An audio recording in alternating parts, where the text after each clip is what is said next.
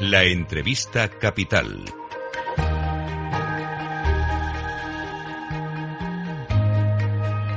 Luis Vicente Muñoz.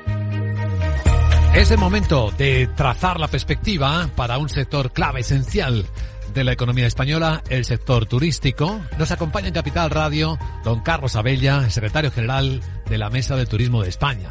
Don Carlos, muy buenos días y bienvenido. Hola, muy buenos días. Muchas gracias.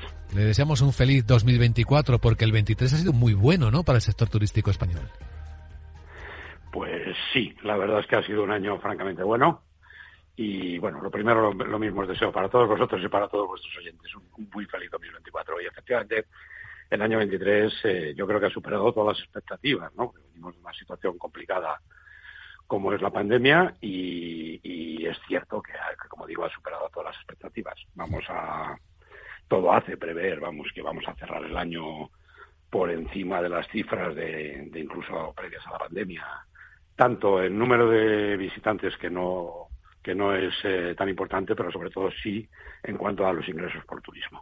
Ya hemos cerrado en el acumulado enero-noviembre, ya estamos bastante bastante por encima. se ha alcanzado en este periodo de enero-noviembre los más de 100.000 millones de, euros de ingresos por turismo, que suponen cerca de un 24% sobre el año anterior y un casi un 17% sobre el 2019.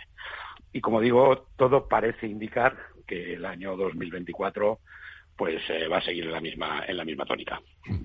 Más de 80 millones de turistas que y es importante este dato que usted nos señala que están gastándose más también que, que antes, aunque ahora empezamos en desaceleración económica. A ver si esto no cambia mucho en 2024. Bueno, la verdad es que en el sector turístico siempre vivimos con la incertidumbre, ¿no? Porque es cierto que, es un sector muy muy sensible a cualquier a cualquier eh, a cualquier circunstancia anómala que, que, ocurra y que esto nos puede hacer variar. Pero es cierto que lo que sí que estamos notando y lo que estamos viendo como tendencia es que el cliente cada vez más, el usuario cada vez más, quiere vivir experiencias, no está dispuesto a renunciar a los viajes, puede quizás eh, eh, posponer otras decisiones de, de, compras de, otro tipo de productos, pero, pero lo que estamos viendo es que existe esa tendencia, como digo, de, de que la gente quiere vivir la vida, quiere disfrutar. Yo creo que la pandemia también ha afectado de forma considerable. Nos hemos dado cuenta de que hay hay que disfrutar de los viajes, hay que disfrutar de la familia, hay que disfrutar de los amigos y esto ha hecho, bueno, pues que sea, se convierta hoy en día en una, auténtica prioridad. Indiscutible. Ese es un vector económico de enorme fuerza y yo creo que no hay discusión al respecto. Sobre el comportamiento de los visitantes extranjeros, siguen siendo los británicos los primeros, es decir, que el Brexit no parece haber alterado la atracción de España en el Reino Unido. No, España sigue siendo el destino número uno para, para el mercado británico. Como bien dices, hoy sigue siendo el, el, el SOR. De enero a noviembre nos han visitado más de, de británicos que incluso han tenido un crecimiento del 14% con respecto, con respecto al año anterior. Y luego tenemos nuestros mercados tradicionales, Francia, Alemania y, bueno, y el resto de Europa sobre todo. Pero también me gustaría destacar, sobre todo no tanto por el, por el número de, llegadas, ¿no? Pero, pero sí por los crecimientos que están teniendo el mercado de Estados Unidos, por ejemplo, que, que aunque hablamos de 3.600.000 eh, turistas que han llegado en, este, en estos 11 primeros meses del 2023, supone un crecimiento del 39% con respecto al año anterior. Y eh, la importancia de ese mercado, sobre todo, es que el nivel de gasto es muy superior al, al resto, con lo cual, bueno, pues todo hace apuntar a que nuestro país se está posicionando como un destino sin lugar a ninguna duda líder, no solo en Europa, sino también en el resto del mundo. Importante la lectura económica, no solo las personas que vienen, como usted decía, sino lo que invierten en sus vacaciones, lo que se gastan durante su estancia. Comparado con el año 2019, veo que la cifra aumenta más del 31%. Es, es importante esto. Sin duda, sin lugar a ninguna duda. Es importantísimo y, como digo, ahí es donde hay una apuesta eh, pues realmente eh, reseñable ¿no? sobre el turismo de, calidad, sobre buscar ese tipo de cliente que hace un mayor nivel de gasto y sobre todo que hace un mayor nivel de gasto en, temas que, llevamos muchos años intentando destacar. Es decir, nos hemos posicionado durante muchísimos años como un destino de sol y playa, pero es cierto que cada vez tiene más importancia el turismo cultural, el turismo gastronómico, el turismo de compras, y eso es lo que hace que ese nivel de gasto aumente y que nos venga otro tipo de cliente que no solamente viene buscando, bueno, pues tumbarse en la playa a tomar el sol y a pasar sus días de vacaciones, sino que viene buscando también algo fundamental, algo que, que yo creo que si España es líder en, en turismo, lo ha sido durante muchísimos años, seguimos siendo, evidentemente, en este momento, aunque siempre hemos achacado al sol y playa, pero sobre todo yo creo que es nuestro modo de vida. No sé si a estas alturas, a, este, a estas alturas podemos hacer en el balance una lectura de cómo las empresas turísticas españolas han gestionado los aumentos de costes. ¿Han logrado trasladar a precios el aumento de sus costes? Es por hacer un cálculo de hasta qué punto han podido hacerlo. No, no se ha trasladado el incremento total de los costes. Era imposible. Era imposible porque la, el objetivo fundamental era recuperar la demanda como así ha sido, ¿no? Y evidentemente si las empresas hubieran trasladado el total de los costes a los precios, eh, no hubiéramos sido capaces de recuperar esta demanda.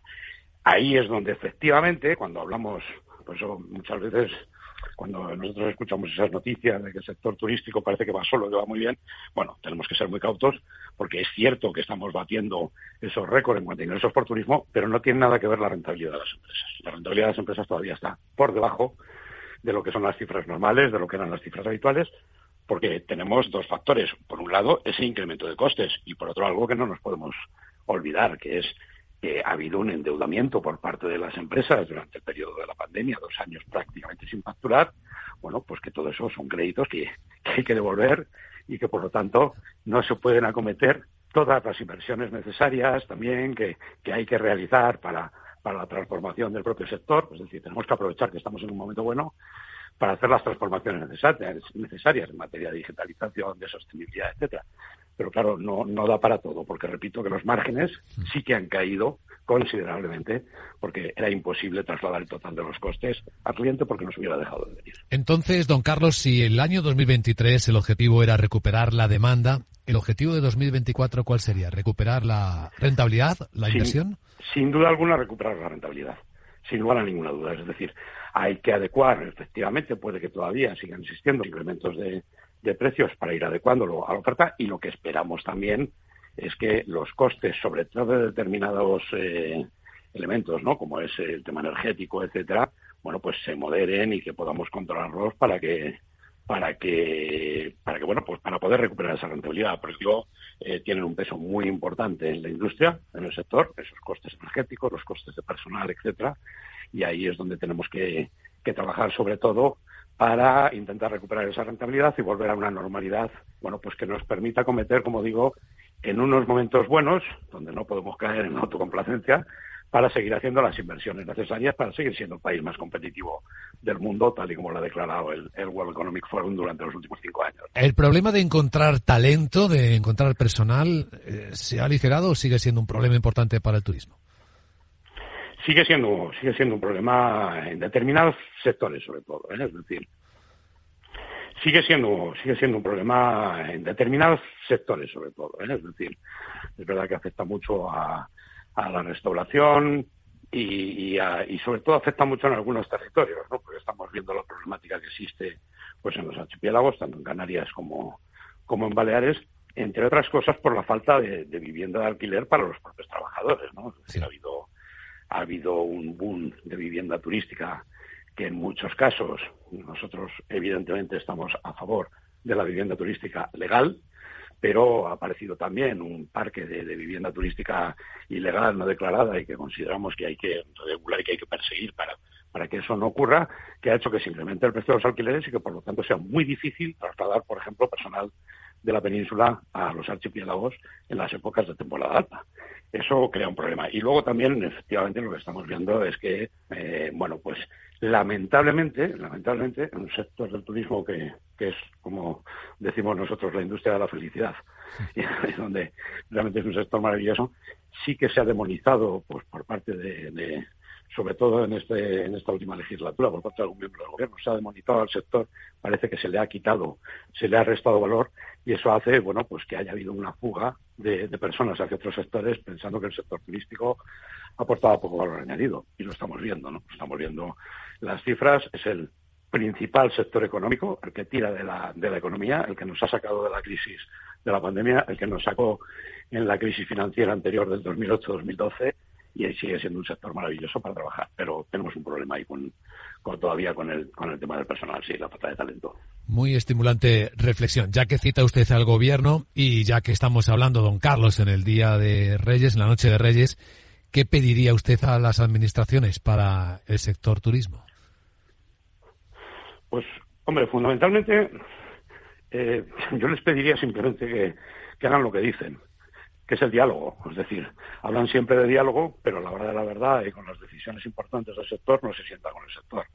Es decir, el, sector, volvemos a lo mismo, parece que funciona solo, el gobierno parece que ya no tiene nada que hacer en todo esto y no es cierto. Repito que somos el principal motor económico, tanto de creación de, de empleo como de, evidentemente, de bienestar, de bienestar social, y no entendemos, por ejemplo, el que no se haya considerado, el, el, aprovechando los fondos europeos, el desarrollar un PERTE para el sector turístico un parte que sería fundamental, como digo, para abordar todos esos proyectos de transformación necesarios en el sector, ¿eh? de digitalización, de sostenibilidad, etcétera. Y sin embargo, bueno, pues el gobierno parece que no lo considera, se han considerado otros muchos sectores, pero bueno, parece que ellos tienen en mente que el sector va solo y esto no es así. Entonces, yo creo que le pide al gobierno primero, eh, siéntense con el sector, siéntense con el sector para ver cuáles son las necesidades reales, no las que se piensan desde los despachos de los ministerios, que en muchas ocasiones no tienen nada que ver con la realidad que necesita el sector y, eh, evidentemente, aborden lo necesario para que el sector siga aportando la riqueza que aporta el país. Ya digo, tanto en el sector económico como social como de, empleo. Aquí eh, vendría bien recordar que hay un componente 14 en el Plan de Recuperación, Transformación y Resiliencia que presentó a bombo y platillo el Gobierno de España, que incluía un plan de modernización y competitividad del sector turístico, en el que los retos y objetivos que marcaban son los que usted dice y se anunció una inversión estimada cercana a los 4.000 millones de euros. Correcto, es decir, eran unos 3.800 y algo millones de euros, pero que es lo que nosotros decimos, un sector que en el 2000, no podemos olvidarnos que en el 2019 era el 12,4% del PIB, el 13% del empleo y que aportaba a las arcas del Estado 46.600 millones de saldo neto positivo a, la balanza de pagos. Entonces, hablar en un sector que, maneja estas cifras y que tiene tanta importancia para la economía y para el bienestar social en España, hablar de 3.800 millones, pues sinceramente nos parece un poco, pues eh, permítame la expresión de broma, de broma porque es una cantidad ridícula cuando hemos visto PERTES y no quiero entrar en, ningún caso porque no digo que se lo merezcan o se lo dejen de merecer, pero PERTES que no son relevantes o que ni siquiera la ciudadanía conoce para qué sirven con una dotación de 20.000 millones de euros. No, no tiene ningún sentido que hablemos de 3.800 millones en un sector que, como digo, aporta el 13% del empleo, el 12,4% del PIB y más de 46.000 millones a la balanza de pagos. Las cifras hablan por sí mismas. Don Carlos Abella, secretario general de la Mesa del Turismo de España, gracias por compartir esta visión en el comienzo del año en Capital Radio. Le deseamos mucha suerte, don Carlos. Muchísimas gracias a todos vosotros y felices Reyes.